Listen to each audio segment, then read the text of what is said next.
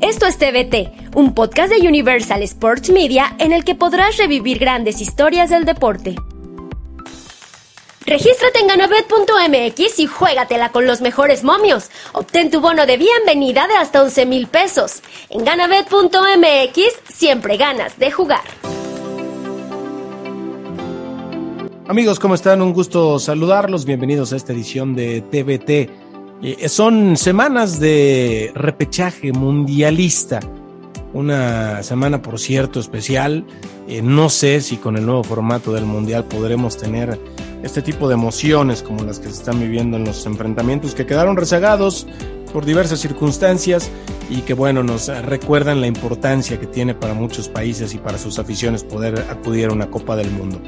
Y a propósito de eso, pues les voy a contar la historia de un repechaje fantasma que terminó dándole el boleto a una selección sudamericana. Así que acompáñenme en este TBT. Por cierto, les recuerdo eh, darle seguir, por supuesto, activar las notificaciones y estar al pendiente de este podcast y de todos los de Universal Sports Media. Yo soy Tony Valls y me encuentran en redes sociales como arroba Tony Valls Fox.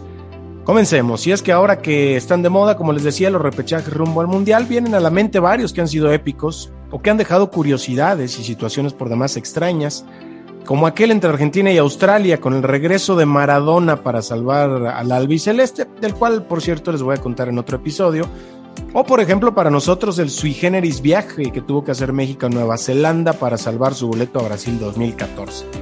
Pero dentro de todos estos partidos que ya huelen prácticamente a Copa del Mundo, sin lugar a dudas el más peculiar de todos es el de la selección de Chile frente a la Unión de Repúblicas Socialistas Soviéticas, mejor conocida como la URSS. Y es que el simple hecho de que ni siquiera se jugó, al menos el duelo de vuelta, lo hace por más, por demás increíble.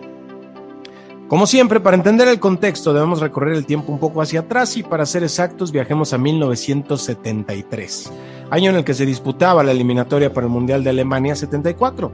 Por aquel entonces, la eliminatoria sudamericana era algo distinta de la maratónica y tortuosa eliminatoria que conocemos actualmente para ese mundial, que sería de 16 selecciones solamente, la Conmebol contaba con tres y media plazas. Brasil ya tenía una de ellas por haber sido campeón del mundo en México 70, así que el resto de las selecciones sudamericanas pelearían por dos y media plazas. Estaban divididos en tres grupos de tres y el líder de cada grupo tendría su boleto al mundial, excepto el del grupo C, que debía de enfrentar a un europeo en el repechaje, el que salía también justamente del grupo 9 de la UEFA.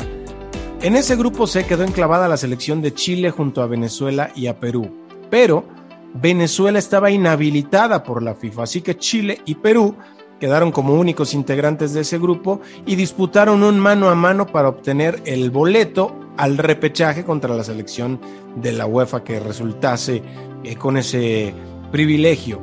En Perú ganaron los Incas 2 a 0, pero ese mismo marcador fue con el que Chile se impuso en Santiago. Así que se fueron un partido de desempate en Montevideo, ya una sede neutral, en el que Chile ganó 2-1 para ganar el derecho a la repesca. Por su parte, la URSS había obtenido ese medio boleto y el sorteo determinó entonces que ese repechaje fuese Chile contra la Unión Soviética, que se tenía que jugar el 26 de septiembre en Moscú y el 21 de noviembre en Santiago, hablamos de 1973.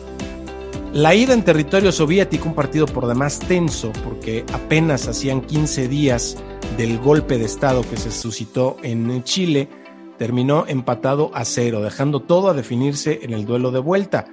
Y aquí es donde entra lo inverosímil de la historia, porque como ya les digo, eran en aquel entonces a nivel mundial tiempos de Guerra Fría, el Kremlin estaba muy molesto por el derrocamiento a través del golpe de Estado que ya les comentaba del entonces presidente Salvador Allende, considerado socialista y cercano al gobierno soviético. Este golpe de Estado fue liderado por Augusto Pinochet, considerado por la URSS como amigo de Estados Unidos. Y aquí ya está entrando la geopolítica al fútbol.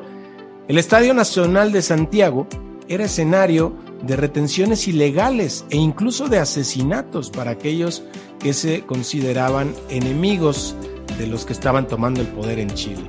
Así que ahí se iba a jugar el partido de vuelta, a lo cual la URSS se negó rotundamente, alegando, alegando perdón, motivos de seguridad.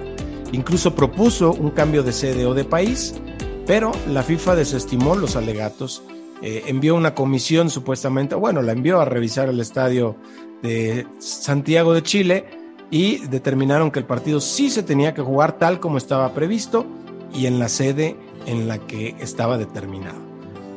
Entonces, una vez que se acercaba aquel 21 de noviembre, el Kremlin prohibió a su selección viajar y le envió una carta a la FIFA explicando que no podía presentarse a jugar por motivos morales ya que ese estadio estaba manchado de sangre. Pero para la FIFA no importaron estas palabras y le dio por ganado el partido a Chile por default, por marcador de 2 a 0. Pero ahí no acaba esto. Y es que el 21 de noviembre, el día que se tenía que jugar el partido, aún sabiendo que no habría rival en la cancha, pues los chilenos igual se presentaron, se pusieron sus uniformes, saltaron a la cancha a la hora pactada y había unos 15.000 aficionados, según cuentan las crónicas de la época en la tribuna. Eso sí, el arbitraje era del chileno Rafael Ormazábal, porque el árbitro originalmente designado al encuentro no se quiso prestar a ese show y pues inició, entre comillas, el partido de la selección chilena contra nadie, porque no había rival. Los andinos movieron la pelota, dieron algunos pases y finalmente su capitán Francisco Valdés empujó la bola al fondo de las redes sin portero, evidentemente, ante la extraña celebración de aquellos que estaban en la tribuna. Y por cierto, hasta hoy se sigue mencionando que entre esos asistentes pues había presos políticos que estaban pues, retenidos en ese estadio y lo sacaron a observar el deplorable espectáculo. 30 segundos duró aquello, una imagen que sí quedará para la historia y que nos demuestra cómo la FIFA a través de las épocas pues definitivamente mide con diferente vara problemas similares a lo largo de la historia. Hoy, como ya lo sabemos, Rusia, ya como tal y no como la URSS, fue expulsado de la eliminatoria tras la invasión a Ucrania, eh, pero en aquellos tiempos Chile, inmiscuido en un eh, violento golpe de Estado y con evidentes violaciones a los derechos humanos, pues fue respaldado por el organismo rector del fútbol y así pudo asistir al Mundial de Alemania 74, en el que por cierto fue eliminado a las primeras de cambio. El fútbol y la política, la política y el fútbol. Una combinación que aunque pareciera que no debería de existir, la realidad es que siempre ha estado más que presente en todas las decisiones que se toman en torno a la pelota. Un placer eh, que nos hayan acompañado amigos, les mando un fuerte abrazo, recuerden, nos encontramos en redes sociales como arroba Tony en arroba USM oficial y en todas nuestras plataformas con esta y otras historias. Fuerte abrazo. Regístrate en ganabet.mx y juégatela con los mejores momios. Obtén tu bono de bienvenida de hasta 11 mil pesos. En ganabet.mx siempre ganas de jugar.